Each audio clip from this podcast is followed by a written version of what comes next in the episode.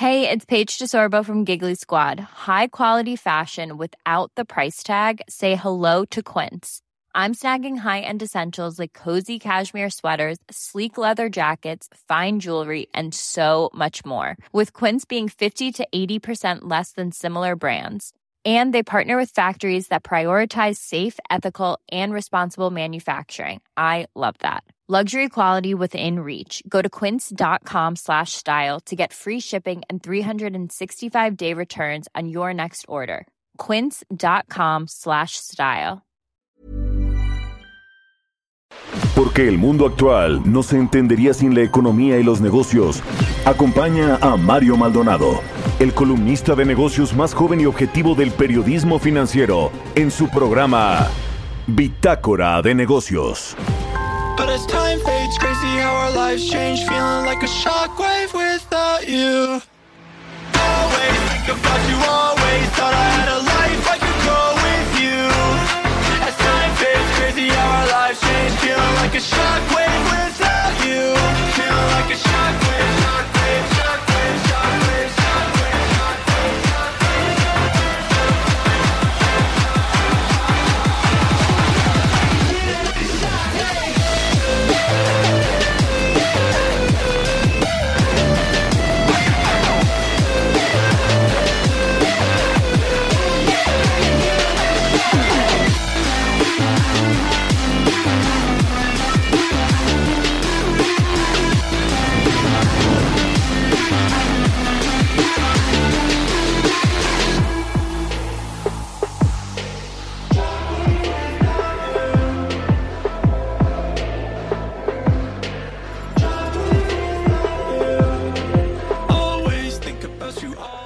Tal? ¿Cómo están? Muy buenos días. Bienvenidos a Bitácora de Negocios. Yo soy Mario Maldonado. Me da mucho gusto saludarlos a todos en este miércoles 24 de, noviembre.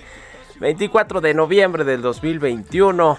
Son las 6 con 4 minutos y estamos transmitiendo en vivo como todos los días aquí en la cabina del Heraldo Radio por las frecuencias del 98.5 de FM en la capital del país, en Guadalajara por la 100.3 de FM, en Monterrey, Nuevo León por la 99.7 de FM y en el resto del país también nos escuchamos a través de las estaciones hermanas del Heraldo Radio en Estados Unidos, en el sur de los Estados Unidos y nos vemos, ya lo saben, en el streaming que está en la página heraldodemexico.com.mx. Comenzamos este miércoles con mucha, mucha información económica, financiera, de negocios, eh, política y nacional. Pero antes un poco de música. Estamos escuchando a Marshmello y esta canción que se llama Shockwave.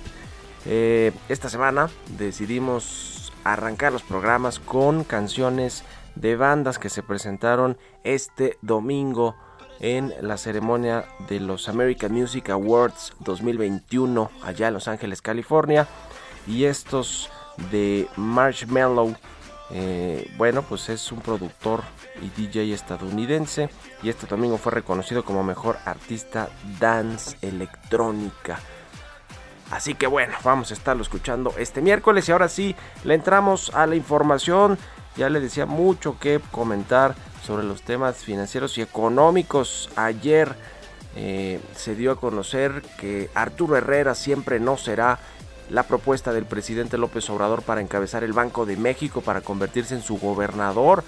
Y vaya que generó reacciones de todo mundo esta, este arrepentimiento, vamos a decirlo así, del presidente López Obrador. Analizaremos eh, qué significa esto eh, de Arturo Herrera. También acaba de salir la inflación del mes de la primera quincena de noviembre, la inflación anual, como lo vaticinó Jonathan Heath, hablando del Banco de México, se fue arriba del 7%, está en 7.05% según este dato que acaba de publicar el INEGI hace seis minutitos. Así que vamos a analizar este tema con Roberto Aguilar y vamos a hablar también de los mer mercados que cuestionan la efectividad de la liberación de las reservas petroleras. Este es otro tema importante que le está pegando a los mercados financieros.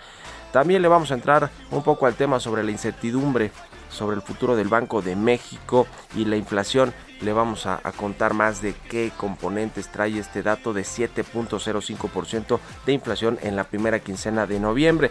Vamos a analizar también el asunto del Banco Central con Marco Viedo, economista independiente.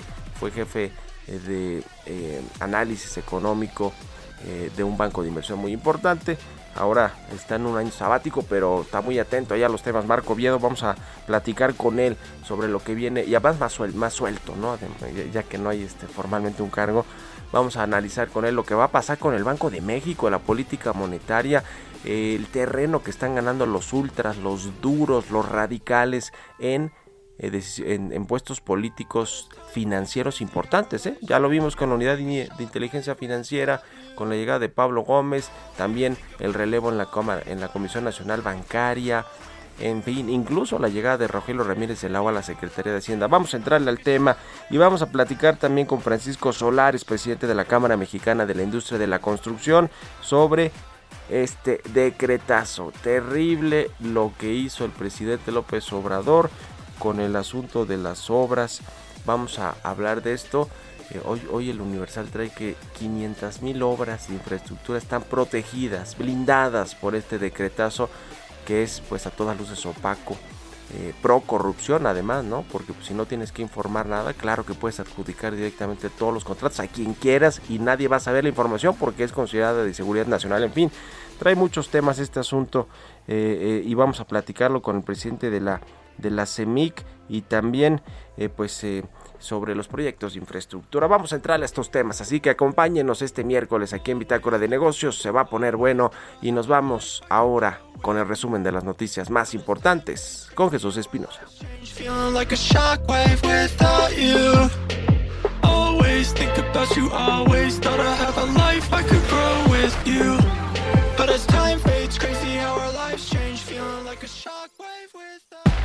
El resumen. Después de que en junio el presidente Andrés Manuel López Obrador anunció que propondría a Arturo Herrera ante el Senado de la República para el puesto de gobernador del Banco de México, este martes el exsecretario de Hacienda y Crédito Público confirmó que desde hace una semana el presidente reconsideró su nombramiento como gobernador del Banquico.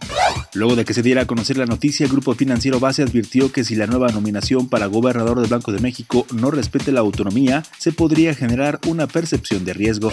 De acuerdo con un análisis de Citibanamex, la jefa del Servicio de Administración Tributaria Raquel Buenrostro, su hermana Lucía Buenrostro, quien se desempeña como una de las vicepresidentas de la Comisión Nacional Bancaria y de Valores, y el subsecretario de Hacienda Gabriel Llorio podrían ser los posibles candidatos para tomar el cargo en el Banco de México.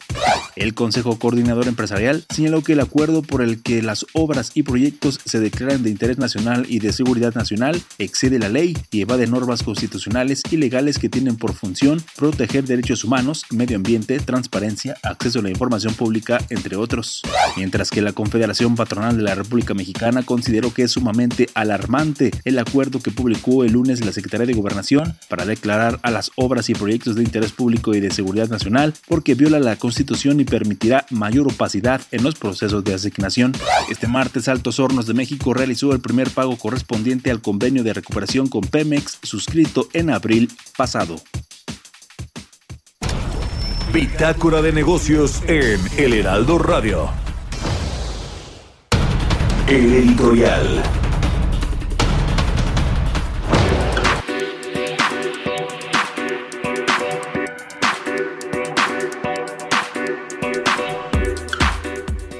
Bueno, pues dos temas importantes que tienen que ver con el asunto económico y financiero. Uno es este decretazo que vamos a ir entrando al tema porque pues hay quien lo, ve inconstitucional, ilegal a todas luces que el gobierno quiera pues eh, no transparentar y blindar de alguna manera eh, las obras de infraestructura que tiene este gobierno. Ayer el presidente sin empacho dijo eh, que es que las olas de amparos que le caen a los proyectos de infraestructura no permitían que se mantuvieran eh, operando y construyéndose y que por eso, entre otras cosas, mandó este acuerdo entre dependencias federales, pero no, pues es un acuerdo autoritario, muy autoritario del presidente López Obrador que vamos a irlo viendo si no es que pues le dan, le dan para atrás en el Congreso, eh, los, los, órganos autónomos declarándolo inconstitucional. Ya, ya lo estaremos viendo. El otro asunto es el de Arturo Herrera, definitivamente, que después de esta anticipadísima eh, elección del presidente López Obrador a mediados de este año eh, diciendo que eh, pues Herrera se iba al Banco de México, lo iba a proponer para ser el gobernador del Banco Central, cuando llegó Rogelio Ramírez de la a sustituirlo en Hacienda, pues sí, vino esta tensa calma de los siguientes meses que terminó pues ayer con el reconocimiento de Arturo Herrera con respecto a que hace una semana el presidente le dijo que reconsideró eh, proponerlo para el Banco de México para ser gobernador del Banco Central. Y ahora pues este eh, instituto que es pilar de la estabilidad económica y financiera, uno de los más respetados en México, este organismo autónomo, Instituto Central, pues ahora está, estamos a la espera de a ver si se le antoca hoy al presidente López Obrador decir quién va a ser el eh, nuevo candidato o candidata a ese puesto de gobernador o gobernadora del Banco de México, por lo menos que manda un integrante de la Junta del de, Gobierno de Banco de México y que, y que vea si uno de los actuales subgobernadores o subgobernadoras pues eh, puede ser propuesto para, para ser el, nuevo titular del Banco de México. Se habla de que puede ser Galia Borja, quien por cierto es pariente de Pablo Gómez. Se antoja ella un poco más mesurada y con, y con más tablas, por lo menos, ¿no? Que Pablo Gómez para dirigir la UIF, pero, eh, pero no está nada confirmado. Eh, eh, probablemente el presidente se espere mucho más tiempo y quede la decana del Banco Central, actualmente Irene Espinosa como pues digamos una especie de gobernadora momentánea en lo que se elige a alguien por parte del presidente del observador. Lo cierto es que qué necesidad de venir a generar esta incertidumbre, esta volatilidad, este nerviosismo con una candidatura que ya habían reconocido los, em, los mercados, los, el sector financiero eh, y, todo, y todo este asunto. Pero bueno, ya veremos. Y mientras se daba esta decisión, por cierto, en Palacio Nacional departían sin aspavientos con el presidente López Obrador los integrantes del Consejo Asesor de la Presidencia, que además se sumaron algunos otros millonarios como Carlos Slim. Pero bueno, pues sí, ahí sin, como que si no hubiera pasado nada ¿eh? con, con el asunto de Arturo Herrera. Y también, más temprano ayer, me ratificaba la, Joe Biden a Jerome Powell como presidente de la Fed en Estados Unidos. ¿Para qué? Para darle tranquilidad a los mercados, para darle continuidad a la política monetaria en México, casi siempre con este gobierno. Vamos en sentido contrario. ¿Ustedes qué opinan? Escríbanme en Twitter, arroba Mario Malia, la cuenta arroba Heraldo de México. Economía y mercados. Roberto Aguilar ya está aquí en la cabina del Heraldo. ¿Cómo estás, mi querido Robert? Buenos días. ¿Qué tal, Mario? Me da mucho gusto saludarte. Bueno, pues sorprendió el tema de la inflación, 7.05 la tasa anual a la primera quincena de noviembre. Las estimaciones estaban en 6.8%. Y fíjate que interesante porque al interior vemos que quizás desde hace varias quincenas se está reportando justamente una baja en el precio del gas LP. Pero bueno, pues fue insuficiente porque al al contrario, aquí lo que subió más fue el tema de la electricidad, pues esto fue la terminación de los subsidios que se dan a ciertas entidades. Y bueno, pues así está el tema inflacionario. También te comento que el tipo de cambio tocó su nivel más alto en nueve meses, al, eh, con 21.30. Y esto ya que el fortalecimiento global del dólar por la apuesta de un alza de tasas en Estados Unidos más temprano de lo estimado, se sumó al nerviosismo sobre el futuro del Banco de México. Ahora que comentas de este tema, luego de que el gobierno federal confirmara el retiro de la nominación del ex secretario de Hacienda, Arturo Herrera, como gobernador del Banco Central, abriendo la ventana a diversas especulaciones sobre su relevo y la intervención del gobierno en el supuesto ente monetario autónomo. También te platico que ayer los precios del petróleo subieron a un máximo de una semana después de que Estados Unidos y otros países consumidores anunciaron una liberación de decenas de millones de barriles de reservas de petróleos. Y bueno, de petróleo, y hoy los precios operan estables ya que los inversionistas pues cuestionan la efectividad de la medida y centraron su atención en cómo responderán los productores, es decir, la OPEP Plus, en su reunión del próximo 2 de diciembre. Analistas indicaron que es probable que el efecto sobre los precios sea de corta duración. Después de años de recortes a la inversión en México, ya llevamos tres días, Mario, con el sitio de Pemex caído sin saber el precio de la mezcla mexicana.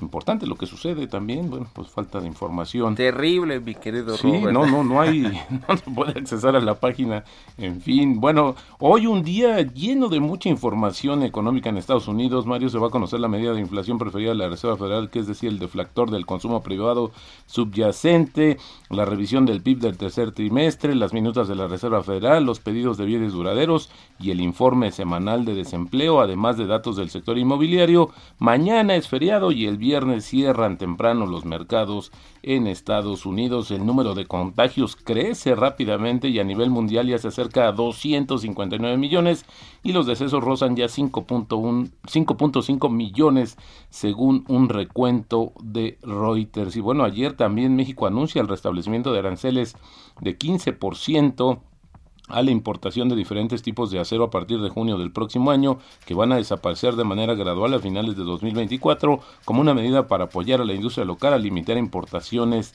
desde Ales. También fíjate que nos amanecemos con las acciones de BBVA en su nivel más bajo en cuatro meses, esto ante la preocupación generada por las turbulencias monetarias en Turquía por las perspectivas de su negocio en el país. Hay que recordar que BBVA opera a través de del banco que se conoce como Garanti BBVA, que por cierto tiene una oferta para adquirir más del 50% que no es todavía de su propiedad. La lira turca volvió a caer el miércoles hacia un mínimo histórico, pues eso justamente por la preocupación del aumento de la inflación y otras tendencias económicas tras un desplome del 15% ayer, un día antes de eh, un día antes de la defensa que hizo justamente el presidente de Turquía, pues que también se mete en el Banco Central y ahí está la gran preocupación. También, por cierto, Apple dejó de vender en Turquía por el tema de la turbulencia cambiaria. Y también te comento un dato interesantísimo desde el punto de vista que quieras verlo, Mario, es que fíjate que el Departamento de Defensa de Estados Unidos dijo a última hora de ayer que va a crear un nuevo grupo para investigar los informes sobre la presencia de ovnis en el espacio aéreo restringido la formación del grupo se produce después de que el gobierno publicó en junio un informe que abarcó 144 observaciones en el que se afirmó que no hay datos suficientes para determinar la naturaleza de objetos voladores misteriosos. El nuevo grupo de identificación y sincronización de la gestión de objetos que viajan por el aire será supervisado por el subsecretario de Defensa para Inteligencia, el director del Estado Mayor Conjunto y funcionarios de la oficina del director de Inteligencia Nacional. De hecho, este grupo va a sustituir al que se llamaba Fuerza de Tarea de Fenómenos Aéreos No Identificados que pertenecía a la Marina de Estados Unidos. El tipo de cambio, Mario, te bajó un poquito pero estamos viendo niveles de 21-24, con eso tenemos una depreciación mensual de 3.3% y anual de 6.8%, Mario. Y bueno, la frase del día de hoy, si me permites, mi nueva responsabilidad en el Colegio de México no requiere del uso de corbata pero sí de arrastrar el lápiz y también el plumón. Esto lo dijo en su momento Arturo Herrera cuando se estrenó como catedrático en el Colegio de México y quizás y así se, va a quedar, mi querido Si no se regresa a Washington y ya tal vez ya hasta se repitió de haber venido al llamado del presidente López Obrador como subsecretario primero de Hacienda y después como secretario, en fin qué cosas, ¿no? ¿Qué tiempos estamos viendo, Robert? Muy eh, compulsos y eso, pues al final del día sí está pasando la factura. Ayer lo platicamos, factores externos, pero hoy también la incidencia interna de lo que sucede en México y sobre todo esta incertidumbre, por supuesto que le pega a los mercados financieros. Bueno, al ratito le, le entramos más al tema en la televisión. Gracias, Robert. Al contrario, muy buenos días. Roberto Aguilar, síganlo en Twitter, Roberto AH6 con 21 en puntito. Vamos a otra cosa. Mario Maldonado en Bitácora de Negocios.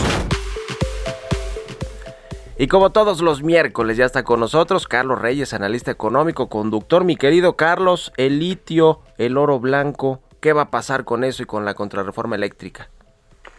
Estimado Mario, muy buenos días. Saludo a ti y a todo el auditorio. Bueno, pues efectivamente, Mario, muchos temas sin duda de coyuntura actualmente, como ya has dado cuenta con el buen Roberto, pero también hay temas estructurales en la economía de nuestro país y en años recientes, por ejemplo, se ha hablado mucho sobre la producción de litio a nivel mundial, no porque recién se haya descubierto su gran utilidad, sino porque pues el principal uso de litio en la actualidad es para la fabricación de baterías eléctricas recargables.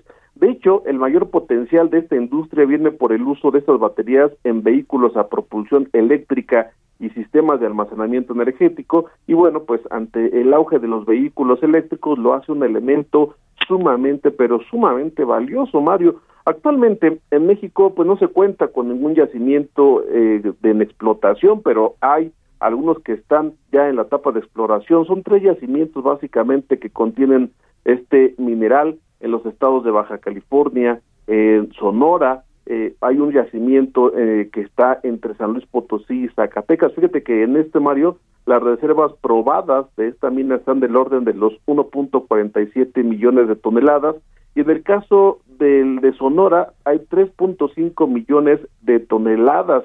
Bueno, sería bueno por ello, Mario, entrar de lleno a esta explotación porque está claro que pues tiene mucho futuro en lo económico y en lo tecnológico. Basta mencionar que el litio ha incrementado su precio a nivel global tan solo en lo que va del año con un aumento del 170%. En la actualidad, la utilización de los productos derivados del litio pues son diversos, por lo que podemos agruparlos, digamos, en cuatro. La industria del aluminio, la industria del vidrio, la cerámica, la, la de sistemas de aire acondicionados y control de humedad y también el de grasas y lubricantes. De hecho, hay tres mercados potencialmente importantes para el litio, los cuales se encuentran actualmente en la etapa de desarrollo tecnológico, como son la de reactores de fusión nuclear, la de baterías secundarias, es decir, las recargables, que es donde está más avanzado, y también algunas aleaciones de aluminio de litio. Esto hace que este elemento se haya convertido en un producto muy, muy cotizado en el mercado internacional. Tan solo el año pasado, a nivel mundial, este registró un mercado de 44 millones de toneladas y se calcula que la producción para el 2030 puede crecer hasta tres veces más. Y como en muchos productos y en algo que ya es recurrente, pues China es en este momento el dominante total de este producto con casi el 80% de las baterías de litio en el mundo, aunado a que, bueno, pues en ese país se encuentran las fábricas principales que lo producen. De acuerdo a información de, con información de Bloomberg, fíjate Mario, este dato es bien importante, se proyecta que las ventas anuales de baterías hechas con iones de litio alcancen un valor de 100 mil millones de dólares para el 2029 y alrededor de 110 mil para 2030. Por eso, esta, por esta razón, Mario, pues es llamado el oro blanco o el nuevo petróleo, un tema que hay que estar pues para meternos en la economía en la economía actual, Mario. Bueno, pues ahí está muy buen eh, reporte sobre este asunto del litio, mi querido Carlos. Muchas gracias como siempre. Te mando un abrazo y muy buen y muy buen día. Buenos días, Mario. C Reyes Noticias es el Twitter de Carlos Reyes. Síganlo ahí siempre con información interesante. Nos vamos a la pausa, ya volvemos.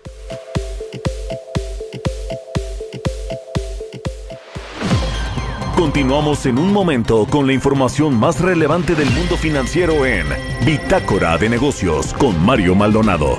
Regresamos. Estamos de vuelta en Bitácora de Negocios con Mario Maldonado. ¿Qué tal amigos del Heraldo Radio? Si ya empezaron a sacar los adornos de Navidad, esto es para todos ustedes. Historias Mágicas, el primer selfie museum de Navidad, llega a la Ciudad de México con los selfie spots más impactantes. ¿Estás listo? Historias Mágicas es un espacio único para disfrutar al máximo esta temporada. Está diseñado para generar los mejores contenidos, fotografías, videos, TikToks, lo que quieras, compartir tu espíritu navideño y llenar las redes sociales de buenos deseos. Espéralo. Del primero de diciembre al 9 de enero en el centro comercial Encuentro Fortuna. Aparte el día y prepara tu outfit navideño. La foto de Navidad que más likes va a tener en tu Instagram está a punto de suceder. Esta es la señal que esperabas para invitar a tu date, a tu crush, a quien tú quieras y empezar con todo la Navidad. Compra ya tus boletos en historiasmágicas.com. Deja de imaginar la foto perfecta y ven a vivirla en Historias Mágicas. Mario Maldonado en Bitácora de Negocios. But as time fades, crazy how our lives change. Feeling like a shockwave without you. Always think about you, always thought I had a life I could go with you. As time fades, crazy how our lives change. Feeling like a shockwave without you.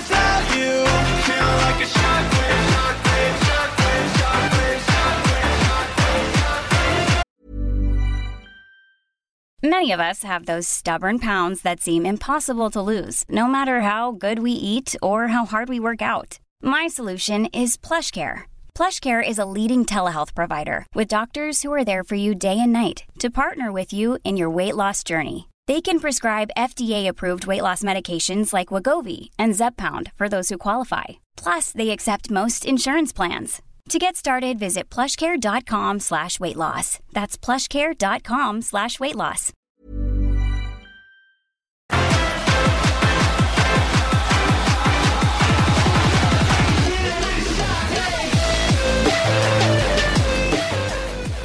Ya estamos de regreso aquí en Bitácora de Negocios. Son las 6 con 31 minutos, tiempo del centro de México. Y regresamos escuchando un poco de música. Eh, esta semana estamos escuchando canciones de los ganadores de los American Music Awards 2021. Fue el caso de esta banda, que en realidad creo que es un solo eh, DJ y productor estadounidense que se llama Marshmallow y se llama Shockwave la canción. Y con esto vamos al siguiente resumen, al segundo resumen de noticias con Jesús Espinosa.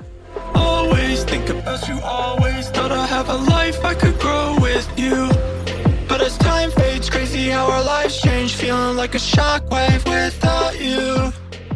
Always think about you, always. El resumen. La defensa de Emilio Lozoya, exdirector de Petróleos Mexicanos, presentó dos recursos de apelación para impugnar las resoluciones que le imponen la prisión preventiva justificada en las causas penales que enfrenta por los casos de Odebrecht y agronitrogenados. El presidente Andrés Manuel López Obrador indicó que ya trabaja en una propuesta para incrementar el salario mínimo y sería para el 2022, aunque espera que tanto el gobierno federal, las organizaciones laborales y patronales logren llegar a un acuerdo al respecto. La Comisión de Hacienda de la Cámara de Diputados aprobó la ratificación de Pablo Gómez como titular de la Unidad de Inteligencia Financiera de la Secretaría de Hacienda y tornó el dictamen al Pleno para su votación el próximo jueves. Sobre la declaración del presidente Joe Biden de colocar emisiones por 50 millones de barriles de petróleo de la Reserva Estratégica, la secretaria de Energía de México, Rocío Nale, expresó que cada país elabora sus propias estrategias para afrontar la actual crisis energética mundial. Luz María de la Mora, subsecretaria de Comercio Exterior de la Secretaría de Economía, señaló que el próximo año el gobierno de México comenzará la negociación con Reino Unido e Irlanda del Norte que los lleve a la firma de un acuerdo de libre comercio. Entrevista.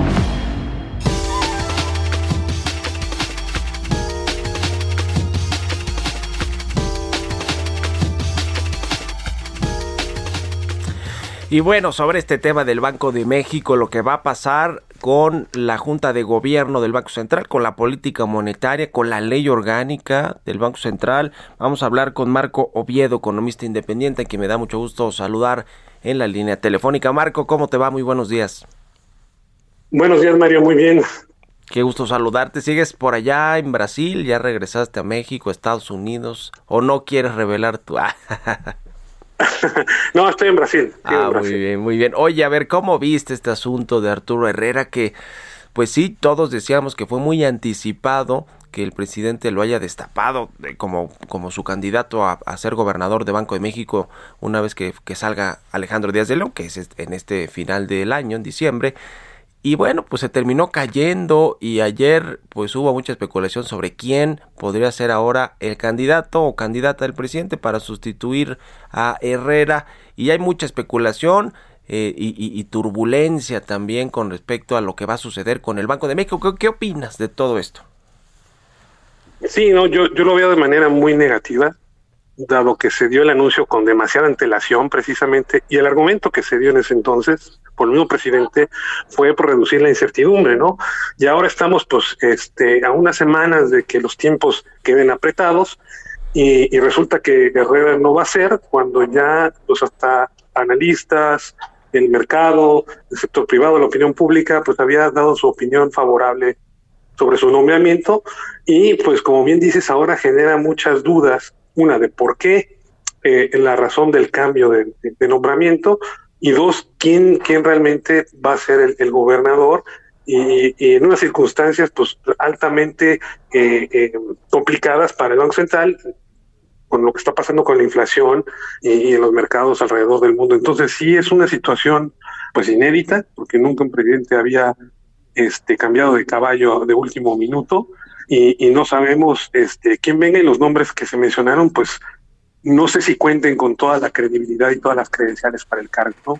Que ese es el tema, ¿no? Es como con la Secretaría de Hacienda quien la quien se es propuesto como secretario pues debe tener credenciales debe tener reconocimiento internacional y no y digamos obviamente para aplicarlas en la, en la política económica y en las decisiones que se toman pero también como una muestra de generar certeza buen unos buenos mensajes hacia los inversionistas hacia los mercados. Digamos hay muchos temas implícitos en un nombramiento no exclusivamente sus habilidades técnicas no su conocimiento de la economía de la macroeconomía de la política económica en el caso del Banco de México de la política monetaria.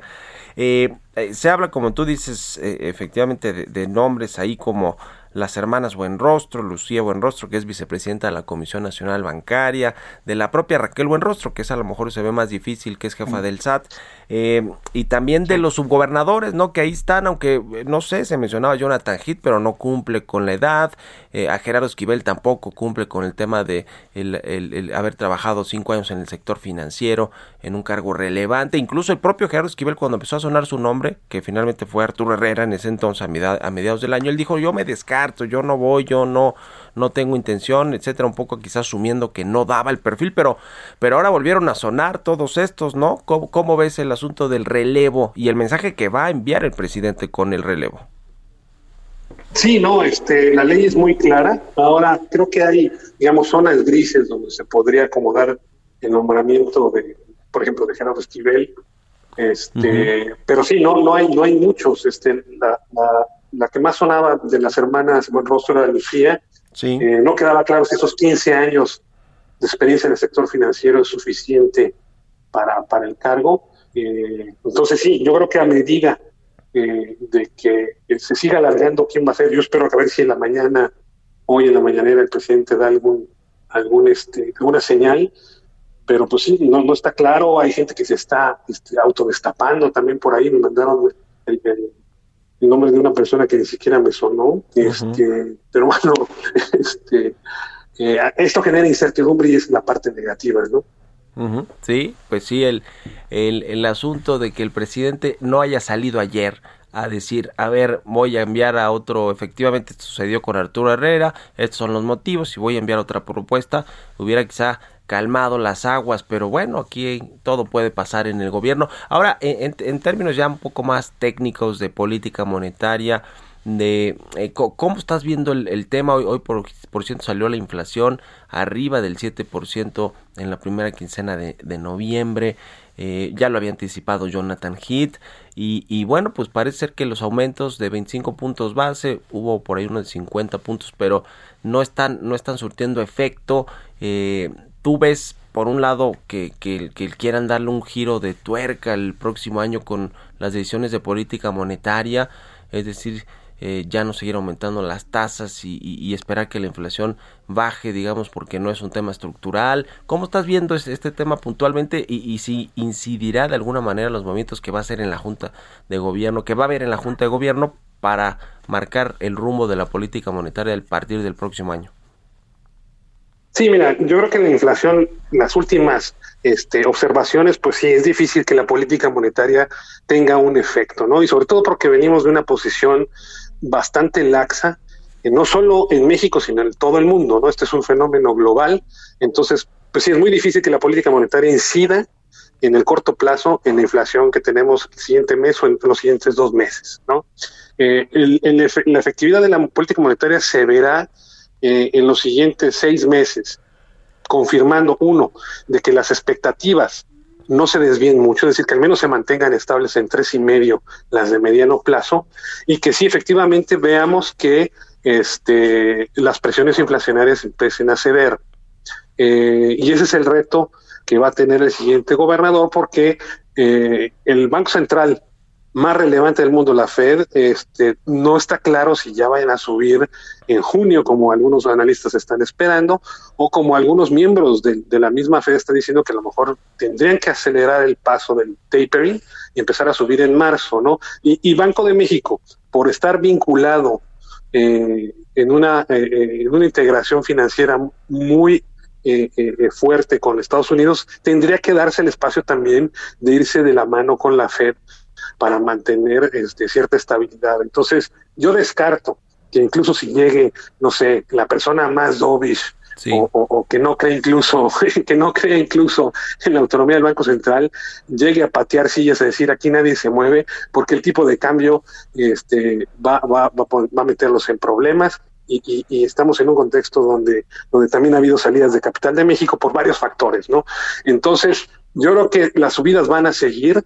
Yo soy de la idea de que el Banco Central está haciendo las cosas bien porque se está dando espacio precisamente a que la Fed no vaya a salir en enero diciendo, ¿saben qué? Vamos a acelerar todo porque esto va para largo y tenemos que ajustar la, la, la posición monetaria más rápido y ahí el Banco Central entonces tendría que ir este, acelerando el paso y, y, lo que no queremos es que pase como en Brasil, ¿no? Que en Brasil aquí este, se les pasa la mano, recortan de más, ahora ya las tasas probablemente lleguen a dos dígitos y, la inflación pues pues no está completamente fuera de control no entonces este yo creo que eh, van a seguir cautelosos y quien llegue junto con los miembros de la junta que ya tienen la historia de dónde venimos este, pues van a, van a mantener eh, las subidas de las tasas de interés y, este, y quizá darse espacio para seguir a la Fed.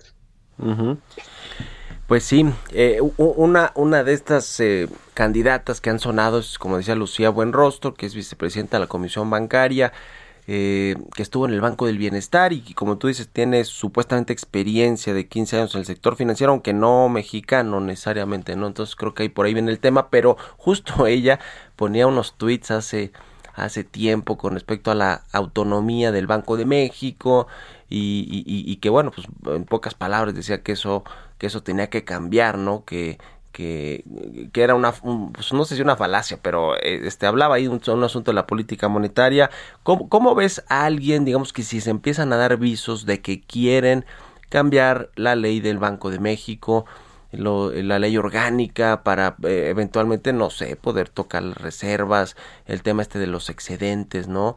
Este, ¿cómo, ves todo el, todo eh, este tema que creo que es lo, lo delicado, ¿no? Efectivamente hay una junta de, gobierno, es un órgano colegiado, pero no, una persona no decide todo, pero sí le metería mucho ruido, ¿no? Y, y, y, y ya con la caída de Arturo Herrera, vamos a decirlo así, del Banco Central, pues ya eso, ese ruido puede convertirse en algo más fuerte en los próximos días si es que llega alguien con este sentido de no querer ya la autonomía del Banco de México, por lo menos no como está actualmente, ¿no?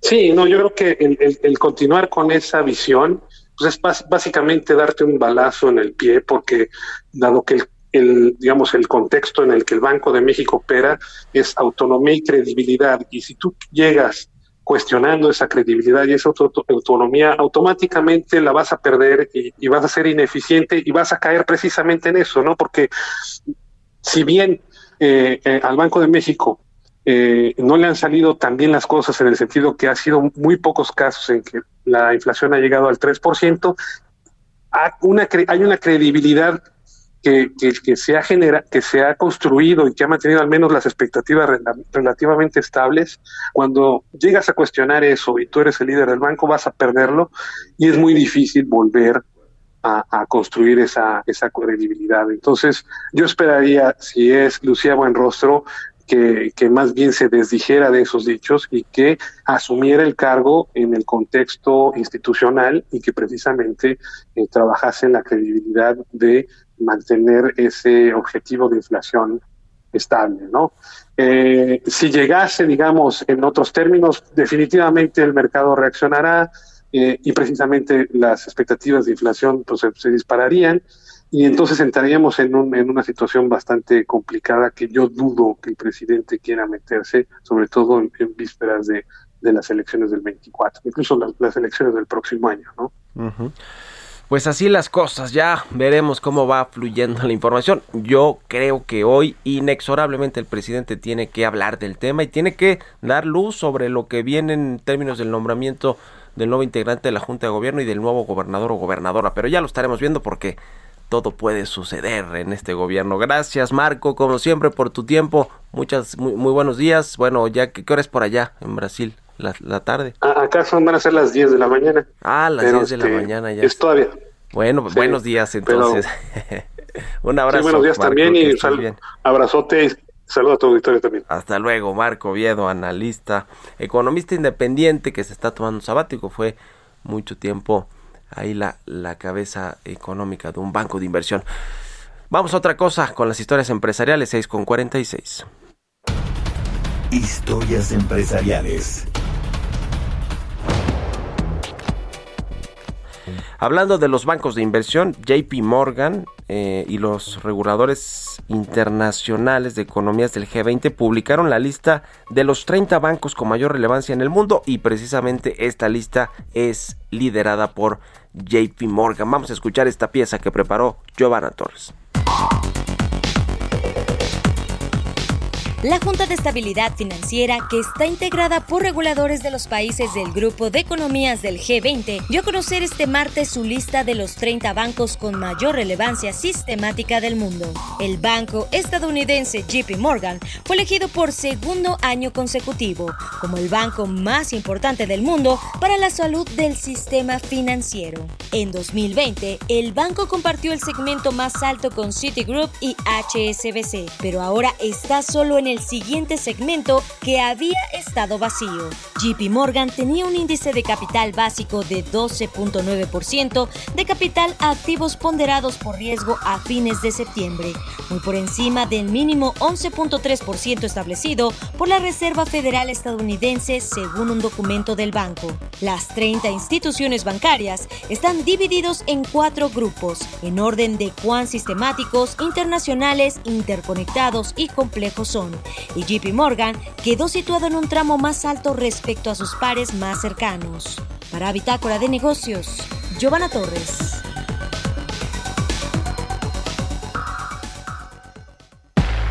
Entrevista.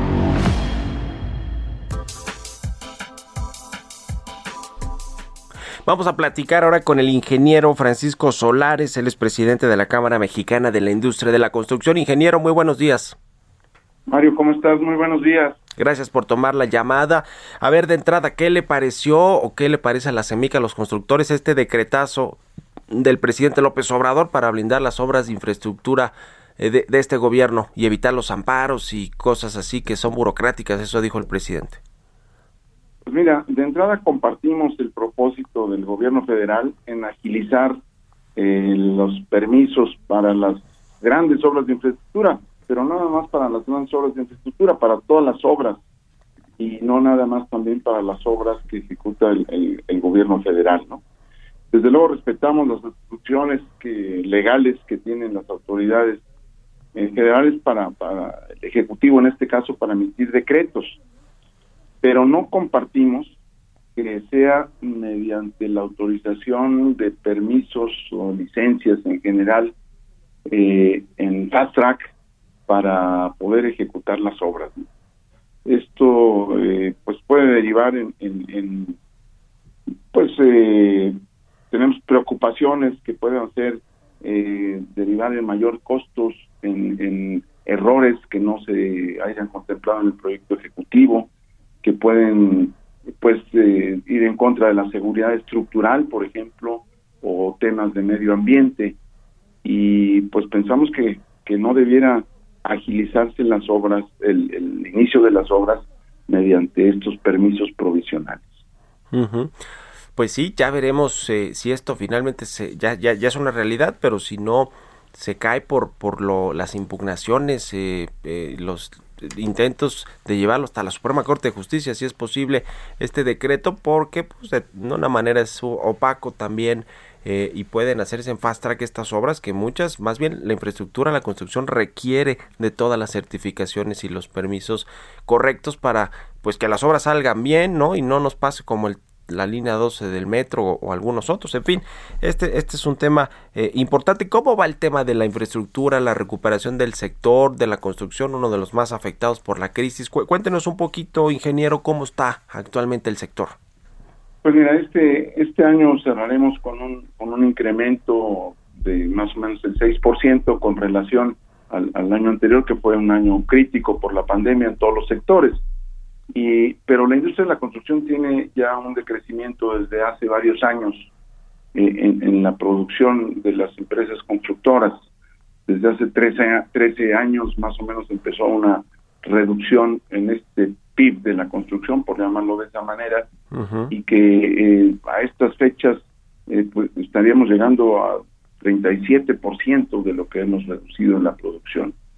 Y actualmente, bueno, el, pues la constructora más grande que tenemos en el país es el ejército, las Fuerzas Armadas, que, bueno, pues todos respetamos, eh, evidentemente, eh, de manera muy importante, reconocemos su honorabilidad y, lo que hace el ejército mexicano. Sin embargo, ningún ejército en el mundo está diseñado para hacer construcciones civiles. Sí. Y pues bueno, los ejemplos que tenemos, el, el, aeropuerto eh, Felipe Ángeles, pues está eh, bien construido, está bien, bien hecho, lo van a terminar a tiempo, es indudable que terminarán el 21 de marzo. Eh, sin embargo, consideramos que nosotros, los constructores que hemos hecho toda la infraestructura del país, debemos de seguirla haciendo, eh, porque no es la vocación del ejército el ser constructor. Y ahí es un ejemplo de lo que el presidente ahora quiere eh, hacerlo por una vía rápida, una vía sumaria, y pues pasar por encima de una normatividad, una legalidad de instituciones que nos ha costado mucho trabajo y mucho tiempo hacer a los mexicanos. Eh, hay cosas que no se pueden hacer eh, en cinco minutos o en cinco días. Los, los embarazos duran nueve meses y no hay forma de que dure un mes o, menos, ¿no? Entonces, eh, consideramos que debe mejorar la parte de la construcción, pero no por estas vías. Debe haber más inversión, eh, del sector público y desde luego del sector privado y para ello se, requieren condiciones de eh, en el tema del sector público eh, de enfocar el bienestar social en primer lugar por la construcción de infraestructura que necesariamente pasa por ahí. Y me refiero a todo tipo de infraestructura carreteras aeropuertos hospitales escuelas etcétera. Y en el sector privado crear la confianza o que se genere la confianza necesaria para que vuelva a invertir en los niveles que invertía pues antes de la pandemia. Pues sí, hay dos temas ahí muy importantes, el asunto de las Fuerzas Armadas del Ejército y su participación muy muy activa y por también por decisión presidencial en los proyectos de infraestructura y luego viene este decretazo y no se ha recuperado el sector, en fin, ojalá que que, que, vean muchos mejores tiempos el sector de la construcción tan importante para México, para los empleos, para pues sí, la, la, la, economía regional en muchas partes de, del país y para todo, todo México. En fin, seguiremos en contacto si nos permite, ingeniero. Eh, le agradezco mucho estos minutos para el Heraldo Radio. Muchas gracias y buenos días. A tus órdenes, Mario. Muy buen día. Que esté muy bien. Es el, muy bien. Es el ingeniero Francisco Solares, presidente de la Cámara Mexicana de la Industria de la Construcción. Con esto nos despedimos. Muchas gracias a todos ustedes por habernos acompañado este miércoles, mitad de semana aquí en Bitácora de Negocios. Se quedan en el Heraldo Radio con Sergio Sarmiento y Lupita Juárez. Nosotros nos vamos a la televisión, al canal 10, a las noticias de la mañana y nos escuchamos aquí mañana en punto de las 6. Muy buenos días.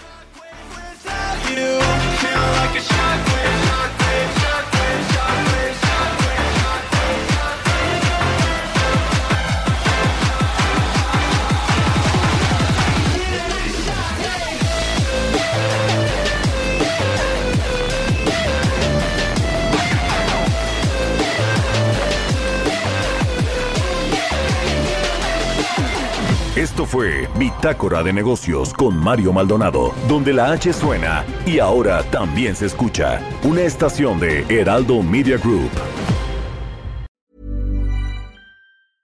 Mom deserves the best, and there's no better place to shop for Mother's Day than Whole Foods Market. They're your destination for unbeatable savings, from premium gifts to show-stopping flowers and irresistible desserts. Start by saving 33% with Prime on all body care and candles. Then get a 15-stem bunch of tulips for just $9.99 each with Prime. Round out Mom's menu with festive rosé, irresistible berry chantilly cake, and more special treats. Come celebrate Mother's Day at Whole Foods Market.